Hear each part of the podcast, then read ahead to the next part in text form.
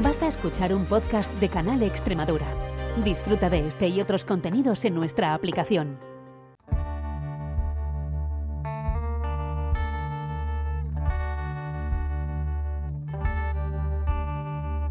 Las perras de Pavlov con Olga Ayuso.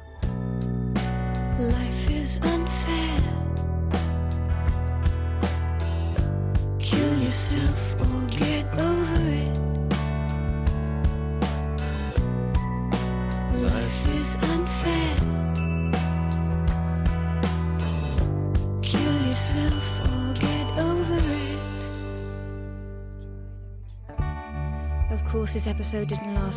De todo el amplio abanico de problemas psicológicos por los que una persona puede comenzar a transitar en algún momento de su vida, la psicosis siempre ha sido la peor vista, la que ha generado un mayor rechazo por ese miedo infundado a ser víctima de la agresión de una persona loca. Estoy leyendo palabras textuales de nuestra invitada de hoy, porque aquí estamos para desestigmatizar los diagnósticos de salud mental. Y sí, vamos a hablar de psicosis.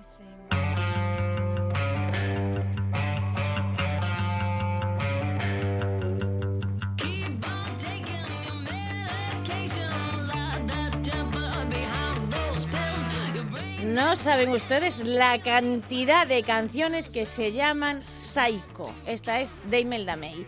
La psicosis, a diferencia de otros trastornos, ha sido asociada como a una maldad involuntaria que hace que los demás se puedan encontrar en peligro. Estaba yo pensando que también la esquizofrenia. Voy a apostillar a Virginia Martínez López con la que vamos a hablar. Virginia, bienvenida. ¿Qué tal? ¿Cómo estás? Hola, Olga. ¿Qué tal? Muchísimas gracias por la invitación. Que además, Psycho, yo pensaba siempre, claro, como había visto la película de Hitchcock, yo pensaba que Psycho era así, psicosis. Y no, es, es psicópata. ¿sabes? Sí, sí. Que esto es una cosa tremenda también. Porque a lo mejor ha influido en la traducción, yo qué sé, me decías tú también.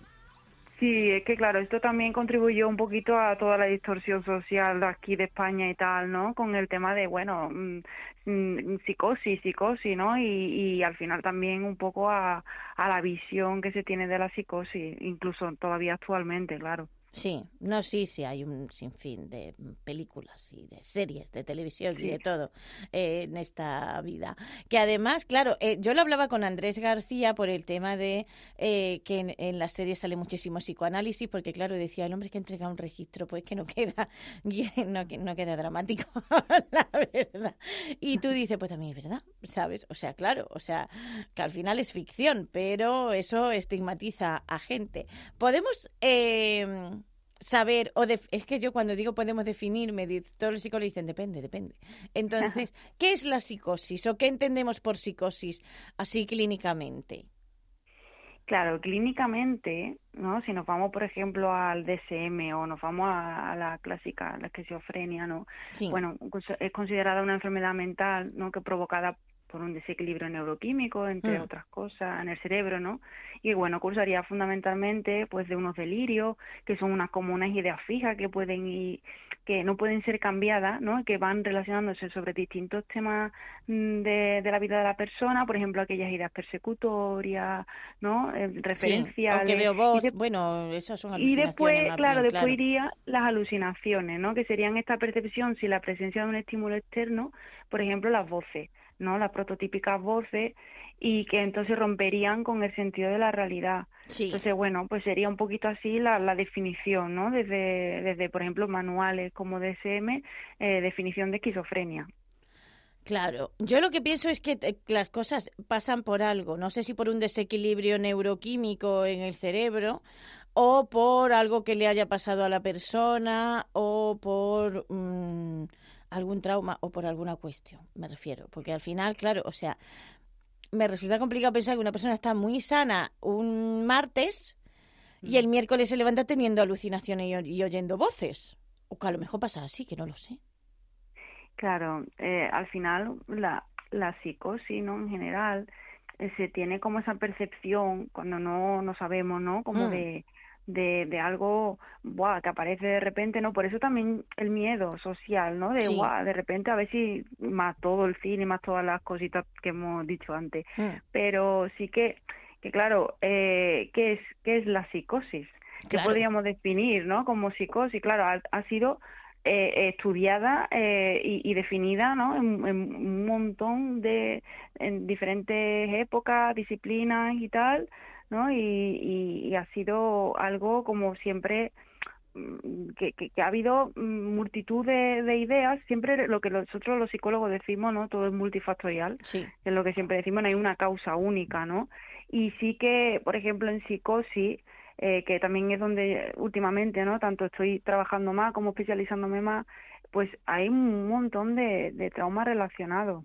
De hecho, ah, pues hace relativamente poco, allá por 2012, hubo un metaanálisis de, de, de 41 estudios hmm. sobre situaciones adversas en la infancia ¿no? y el riesgo de psicosis y, y encontraron que la posibilidad de psicosis se incrementa en un 2,8% cuando se había experimentado trauma durante la infancia y diferenciando cinco tipos de trauma, abuso sexual, físico, emocional, intimidación o acoso y también por otro lado negligencia. Sí, esto de no te lavan, no te dan de comer, etcétera, que se abandono totalmente, vamos, es abandono. A mí lo que me resulta raro es que solo incremente en un 2,8%. Claro, porque son abusos eh, que, que realmente son eh, importantes en la vida de una persona, ¿vale? Que luego tienes que ir mucho a terapia y esas cosas. Por eso digo que es que para mí sería como si me dices aumenta en un 35%, digo, ah, pues me parece más creíble y todo que el 2,8, también te lo digo, ¿sabes? Porque es que es abuso sexual, abuso físico, abuso emocional, intimidación, acoso, negligencia, que es abandono total, ¿no? Son experiencias muy traumáticas, que además no se dan solo una vez, o sea, se dan normalmente durante mucho tiempo. Sí, sí, este, este es el problema, ¿no? Y, y sobre todo en la infancia, muchas veces, ¿no? El tema este de la infancia hmm. y de, de hecho, bueno, de, mm, hay otros estudios que hablan ya de las acumulaciones de trauma y riesgo de, de psicosis y solamente habiendo sufrido tres tipos de estos anteriormente citado, aumentaba 18 veces la ah. probabilidad de, que apareciera la psicosis. Claro, esto ya me cuadra más. claro, claro, Y los cinco, si una persona que no es raro porque lo hemos visto y por desgracia lo hemos visto, los cinco tipos de trauma. En violencia de género se dan los cinco que sí, o sea, es así. Se da, mm. es así, es una cosa, o sea, hay abuso sexual normalmente, hay abuso físico, hay negligencia porque tú estás sola en el mundo y aunque estés con alguien, hay abuso emocional, intimidación o acoso. ¿Sabes? claro, porque yo digo, si tu padre te maltrata, pues a lo mejor abuso sexual no. ¿Vale? El resto se da. Sí. Claro, o sea, por eso digo que, eh, que, es que parece que, bueno, que todas las cosas van pues por separado, pero no, es que se puede dar todo junto. Se puede dar y... Y, se da, de hecho, muchas veces. Claro, claro, imagínate, ¿no? Cuando un niño es pequeño, que no tiene esa capacidad para entender un poco las cosas y empiezan a pasar cosas y empiezan a pasar de manera mm, mantenidas en el tiempo, cosas que no tienes todavía, eh, eh, no, no puedes integrarlo dentro de ti. ¿no? Y es aquí donde ya la persona pues empieza em, lo que llamamos desde psicología la disociación, ¿no? Que ya un poco sería como como esta parte, ¿no? Ante un evento traumático tan de una característica tan tan elevada la disociación, que esta parte como de que ahora ahora explicaré un poquito, pero sería como como un, un mecanismo, o sea, al final es una reacción humana normal ante situaciones que... Que, que tú no controlas, claro, que tú ni controlas ni puedes aguantar. Exacto. Vale, porque siempre hablamos de control, ¿no? Y luego control tenemos pocos, pero normalmente queremos tenerlo, ¿vale? Entonces, pero es verdad, hay cosas como situaciones que son inaguantables en sentido estricto. Claro. estamos hablando de psicosis, pero yo siempre eh, me he oído más, las, porque claro, no sé yo si hay psicosis también permanente en el tiempo o porque tú has nombrado antes la esquizofrenia. ¿Vale? Y tengo yo dudas si la esquizofrenia es psicosis, es un tipo de psicosis o no. Y bueno, primero eso, ¿vale? Porque como te haga cuatro preguntas a la vez, nos vamos a, nos vamos a liar. ¿La esquizofrenia es psicosis o no es psicosis? O, qué? Sí, de, de hecho, últimamente de, hablamos más de personas con experiencia psicótica. Vale. ¿no? También, mm, porque bueno, siempre ha sido la clásica esquizofrenia, ¿no? Sí, eh, eres pues, esquizofrénico eh, y eres violento por eh, sistema, que es una cosa que estamos intentando siempre destruir. Sí, esa etiqueta, ¿no? Que es como, eres esto y ya está, ¿no? Y sí que bueno, que al final dentro de la psicosis hay también otra otras cosas, ¿no? Pueden pasar episodios breves, pueden pasar también episodios de psicosis producidos por sustancias, como por ejemplo el cannabis, que nos lo encontramos muchísimo, ¿no? También momentáneo, pero bueno, a lo largo del tiempo, ¿no? La clásica esquizofrenia. Claro. Exactamente, claro, que necesita medicación. Lo digo porque yo cuando me he encontrado con psicosis, con amigos y esas cosas, ha sido, pues básicamente, por abuso de sustancia, por haberse metido de todo de golpe a la vez, ¿vale? En muy poco tiempo, eh, y han sido brotes psicóticos, que luego tienen además muchas consecuencias a largo plazo. Por lo menos en el caso de los dos que yo conozco, ¿vale? Que tampoco es que sea una muestra súper grande, pero los dos, claro, yo siempre digo, bueno, dos que conozco es el 100%, pero, pero han tenido problemas eh, después, ¿sabes? Sí, no sé si porque las neuronas se pierden o algo, pero no tengo ni idea. En, la, en las unidades, bueno, vemos muchas personas también con psicosis eh, que ya después mantenían el tiempo y que el inicio también tuvo que ver sobre todo últimamente lo vemos mucho en jóvenes con, con consumo de cannabis. Sí. Que, sí, sí, que se... Fíjate. Sí, sí. Para que veas. Eh, lo digo porque siempre se ha visto el cannabis como algo, una droga más inocua. Sí, claro, y es cierto que a ver que esto hay muchos factores implicados, sí. ¿no? Al final no es una cosa que diga, te va a pasar seguro. No, claro, tú puedes fumar porro y no tener ningún comportamiento psicótico en la vida, exacto. Claro, de hecho no recuerdo ahora la frase de un chico que me comentaba de, Joline, ojalá me hubieran dado clase cuando estaba en la ESO y tal, y empecé allí con el, con el consumo de cannabis, ojalá me hubieran dicho en ese momento, porque después, claro, estaban allí en la unidad y él no sabía. Es que se habla también poco, ¿no? De la relación de cannabis y psicosis. Sí. También eso es verdad que, bueno, poco a poco sí que se va un poco escuchando más, pero bueno, es un, riesgo más que puede tener la persona. Exactamente. Sí. Sí, sí. Sí, el consumo de ciertas sustancias tiene más riesgo. No significa que te vaya a pasar. Esto es como si haces mucho parapente, pues que tiene el riesgo de que a lo mejor no te funcione un día y te caigas, cariño. Exacto. ¿Sabes? Estas cosas. Sí. O si comes mucha seta y alguna no sabes cuál es, pues a lo mejor la comes solo una vez porque luego te muere. O sea, claro, como dice un amigo mío, setero, todas las setas son comestibles, algunas solo una vez. ¿Sabes? Y ya está, claro. O sea, esto es lo que hay. Pero es verdad que em, sí que hay... Mm, o sea, yo es que siempre le busco, le quiero buscar una explicación a todo, Virginia. Yo no sé cómo trabajáis los psicólogos desde una perspectiva no tan biomédica, eh, porque claro, si a mí me dice, se te ha estropeado algo en el cerebro, yo siempre pienso, ¿habrá algún medicamento que lo pueda arreglar? Aunque ya sabemos que no todos los medicamentos eh, lo arreglan todo. Me refiero que puedes tener una enfermedad, lo digo porque yo ahora mismo tengo un brote de colitis ulcerosa y el tratamiento me lo han cambiado ya dos veces y la otra vez pues, fueron cuatro veces. O sea, que a veces la misma medicina que le funciona a una persona a ti no te funciona y así. O sea, que no sé cómo trabajáis. Pues fíjate, es que es lo que siempre pasa con el tema de la psicosis, que va como muy siempre en la cola de todo lo, el resto de problemas psicológicos, ¿no? Por ejemplo, una ansiedad, por ponerte el ejemplo, ¿no? Eh, mm, cuando hay ansiedad, ya damos por hecho, ¿no? Que la, la persona, el psicoterapeuta, ¿no? desde la psicología, pues se aborda.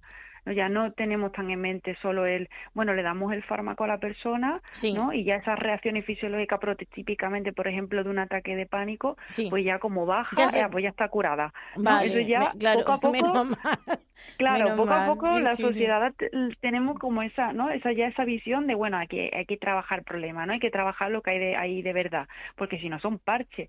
Sin embargo, con la psicosis pasa esto un poco, ¿no? De mm, como que todavía tenemos como que te tomen la medicación. Claro. Exacto, como primera línea interventiva la medicación y, ya, ¿no? Sí. Y, y, y, claro, al final eh, es como todo, al final, por ejemplo, las voces, a veces las voces, ¿no? Este, están esta percepción de la voz como, como una aparición del síntoma, por lo tanto no hay que medicar a la persona para que baje la voz, pero es que como todo tiene una función.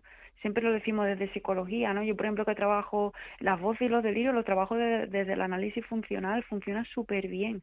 En mi caso, ¿no? Que yo siempre he estado trabajando así y, y claro, al final también la persona si aparece la voz, tiene una función ahí. Si no nos paramos ahí, ¿no? Y vemos que, por ejemplo, desde psicología, las voces la, abordamos desde un análisis topográfico. Te cuenta mm. que a veces pasa que, que la persona con, con voces eh, no sabe de dónde viene. Muchas veces dicen, jolín, vienen de, de fuera, ¿no? Y, y pienso, mm, ¿quién me está hablando, no? Y, miro para atrás y no hay nadie. Claro, a veces el trabajo se inicia desde la parte topográfica, ¿dónde está ubicada la voz? De hecho, recuerdo una persona que comentaba de que pudo diferenciarla porque debajo del agua seguía escuchándola, entonces empezó a percibir, por ejemplo, que entonces ahí sí que aparecía dentro de ella. Entonces la persona empieza a encontrar poco a poco esos detalles, digamos, de, uy, realidad y realidad, claro. ¿Está fuera o está dentro? Empezamos así, pero después también la función, desde la funcionalidad, eh, pues resulta de que la voz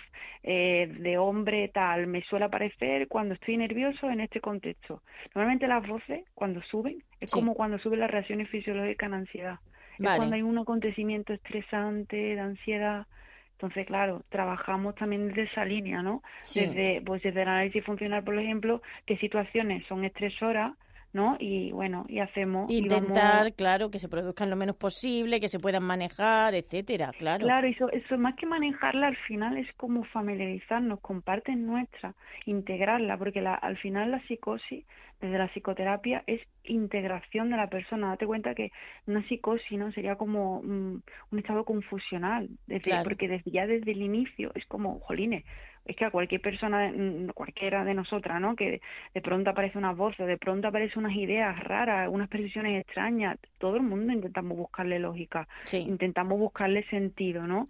Entonces, claro, al final mm, la persona intenta buscar, intenta, y es ahí donde este, tenemos que integrar, integrar porque es, yo siempre la, la psicosis la tengo, o sea, la veo, ¿no? Es la parte de, de cuando nos pasa, nosotros nuestra identidad la tenemos como una línea continua, ¿no? recordamos nuestra infancia, vamos recordando nuestras cosas, eso también mm. nos identifica, ¿no? Oye, pues mira, pues yo en tal época hice esto, pues yo, y tenemos todas esas partes integradas. Pero ¿qué pasa cuando tenemos una vivencia tan, tan traumática o tan que, que, hace que, que, esa parte quede ahí como disgregada y mantenida en el tiempo, como decíamos muchas veces. Pues claro, si no trabajamos la integración de todas las partes de la persona en terapia, al final es todo el tiempo parche. Y, y, y, una de las cosas que intentamos hacer desde la psicoterapia es la integración y sobre todo estas voces, que cuando ya hay un trabajo terapéutico, ya el tono, el contenido ya va cambiando. Claro. también va a, bajando el miedo de la persona a que aparezca la voz. Porque la voz, si no se trabaja, es un, es un síntoma, es como, guau, eh, estoy otra vez brotando, estoy fatal. Claro, ¿no? es como la taquicardia cuando tienes ansiedad y que te ahogas, o sea, Exacto, entonces como, ¿no? como algo de, jolines, entonces ha aparecido lo que no tiene que aparecer, por lo tanto voy a hacer todo lo posible porque desaparezca, ¿no? Porque claro, se vive con muchísimo malestar y, y, y es vivido con, con, esa, mucha angustia, exactamente. Yo es que creo también que la gente tiene eh, la idea, eh, esta frase famosa, ¿no? De las voces me dijeron que le matara. ¿Sabes? Yo creo que tiene como la idea eh, esa, por eso hablábamos de la estigmatización, ¿sabes? Y claro, tú dices, pues es que a lo mejor son voces de otro tipo. Ya, tú fíjate que en relación a esto, Mm, y al final las personas con, con experiencia psicótica son, las más violentadas por la sociedad, no son las más violentas. Es, ese es el problema, exactamente. Hmm. Sí, y sin embargo, ¿no? Siempre están ahí con la cosa de, uy, que aparezca una voz. Normalmente las voces, y nosotros en nuestra cabeza estamos constantemente hablando, o sea, tenemos constantemente, ¿no? Preocupaciones, hay que ver, eh, yo qué sé, no, no saldrá esto bien o, esto tal, siempre estamos como también muchas veces pensamiento catastrofista. La diferencia es que la integramos como que es nuestra, ¿no? Eh, en nuestra claro, tú sabes que es tuya, exactamente. Exacto, mm. exacto. Claro, al final la persona mm, con psicosis, ¿no? Con una experiencia psicótica, cuando aparece una voz, es como una voz que aparece ahí, ¿no? Que dices tú, uy, mm, pero muchas veces cuando se trabaja es, pues exactamente como la persona que tiene la autoexigencia o tiene el miedo a fallar, ¿no? Pero desde manifestada como fuera de ella. Vale. Entonces, claro, No, no, claro, es que todo el mundo tiene, vamos, todo el mundo, me refiero a todos los que no soy psicólogo, yo dedicáis a psicosis, tiene la idea como que alguien oye voces y esas voces le van a decir que haga daño a gente. Es una cosa que tú dices, ¿de dónde viene esto también socialmente? ¿Sabes? De que, o sea, que hemos estado construyendo, hemos estado construyendo de todo eh, alrededor de un montón de personas débiles. Virginia, ¿sabes? O sea, mujeres, em, eh, personas migrantes que han tenido mm, ya bastante tienen con migrar porque normalmente es porque hay una guerra o porque en su país no hay para comer, etcétera, etcétera. Eh, personas que han tenido problemas de salud mental, pues yo digo, digo que socialmente, socialmente, que, que, somos unos reyes, vamos, o sea, si te lo digo. Ya, no, claro, la sociedad normalmente nos da miedo lo desconocido, ¿no? Lo, y claro, al final entre lo desconocido, la parte esta de, de que muchas veces ah, pues, la persona esta tiene que ser peligrosa. Me, sí. al final... O se dice, el muchacho tenía esquizofrenia y ha matado a su padre. Y tú dices, es como si es eh, diabético, no se dice que era diabético, ¿sabes? Y, son cosas que, que en los medios de comunicación estamos intentando corregir, igual que lo de un argelino mata, ¿no? Porque la nacionalidad no tiene nada que ver con que tú mates a alguien, ¿sabes? O sea, exacto, eh, exacto. Pues estas cosas que influyen en la percepción que tenemos de muchos grupos sociales pues se están intentando eh, corregir desde los medios de comunicación, pero cuesta mucho todavía hacerlo, la verdad. O sea, cuesta mucho que todos los medios lo hagan y que la gente con el fragor de la batalla eh, se pare a pensar antes de escribir, que a veces no tienes tiempo de casi ni de pensar antes de escribir y todas estas cuestiones, o que te informe sobre la psicosis directamente.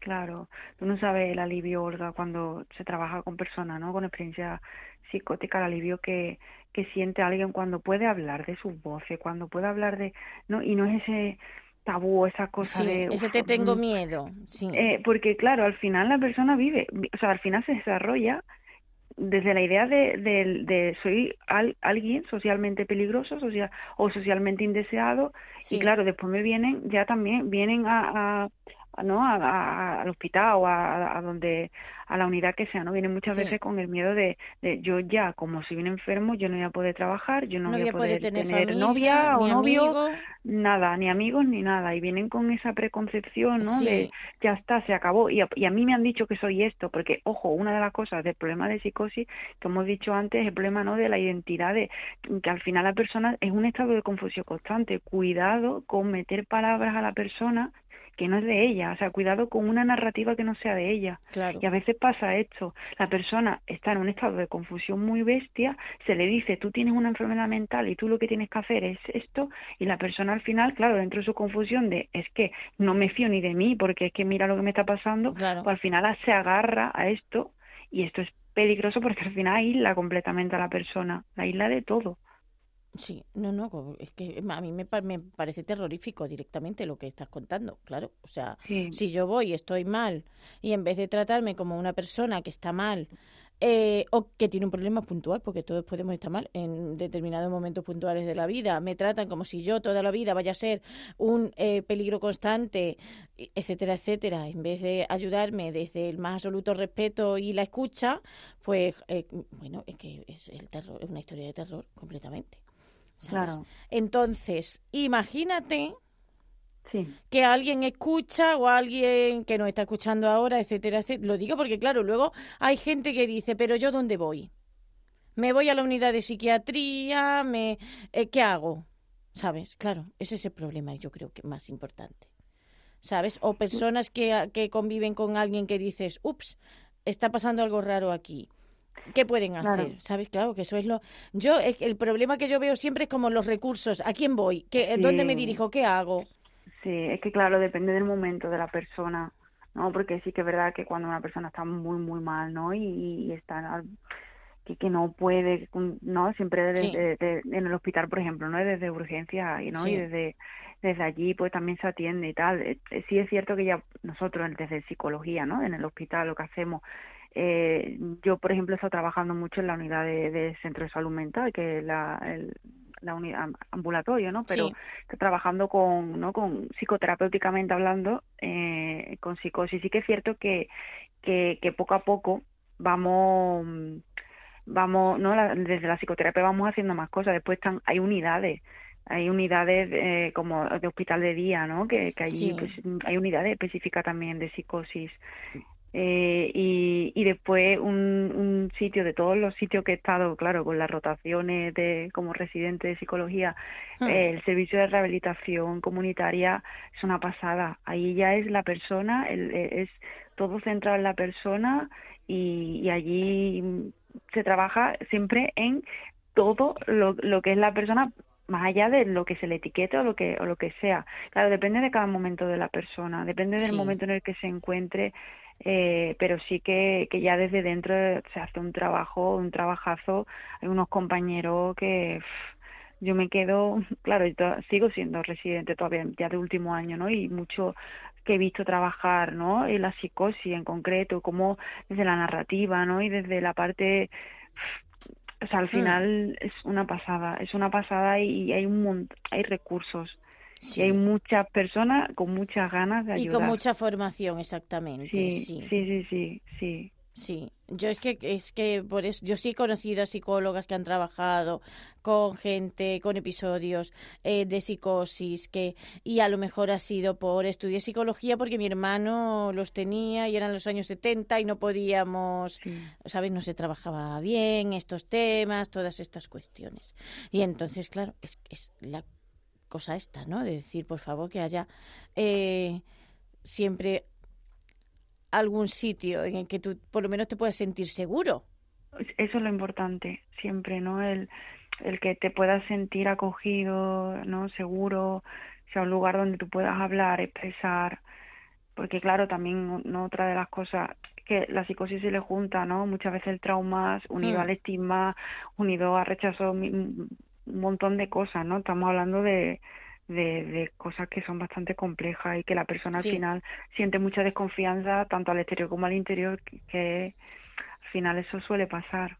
Sí, no por eso lo digo, digo, por lo menos el hecho de poder hablar y que la persona que tienes delante te tenga un respeto intelectual, aunque tú estés oyendo voces en estos momentos de tu vida y no sepas qué te puede pasar directamente, claro.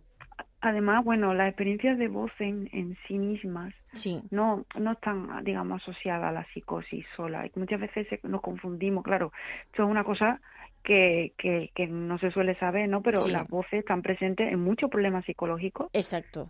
En muchísimos problemas psicológicos y después también hay personas con experiencias con voces, ¿no? Que, que no, que, o sea, que ellas tienen sus voces y no tienen, un, no tienen, no han tenido ningún problema ¿no? psicológico y ellas van gestionando, llevando, y de hecho incluso son facilitadoras de su día a día. Ellos, eh, ¿no? Hay, movimientos como escuchadores de voces y allí también explican ¿no? su experiencia. Al final, siempre para conocer la psicosis, es lo que digo siempre, acercarnos a personas eh, con experiencia psicótica y a personas, por ejemplo, si queremos también entender las voces y tal, pues también a personas que tienen experiencias con, con voces. Al final las voces es una es una, una, una disociación, por así no decirlo, y disociación podemos tener todos en algún momento de nuestra vida mm, por episodios que sean fuertes, ¿no? Y, y, también episodios de, incluso, yo qué sé, eh, dentro de la disociación, pues podemos encontrar también eh, lo típico que pasa en, en ansiedad, hmm. que es esta sensación como de estar fuera de una misma. Exactamente. Algunas veces le ha pasado a alguien, ¿no? Esta parte de, de personalización o de realización, de estar como en un sueño. Bueno, pues eso sería como un, pequeña, una pequeña disociación. Eso puede pasar, ¿no? Si nos pegamos un, yo qué sé, un, tres días sin dormir, un golpe, sí. Bueno, exacto, exacto. Sí. De hecho, la privación del sueño, pues también influye exactamente. de esta disociación también. Sí yo creo que vamos a seguir hablando tú y yo de despersonalización desrealización alucinaciones auditivas y amnesia porque se nos han quedado temas en el tintero y pero se nos acaba el tiempo. Pero este tema es muy interesante y yo creo que hay que hablar más sobre eh, psicosis episodios psicóticos o brotes psicóticos o personas con episodios eh, de psicosis. Esto digo yo así pues Virginia Martínez López, muchísimas gracias. Nada, muchísimas gracias a ti por invitarme.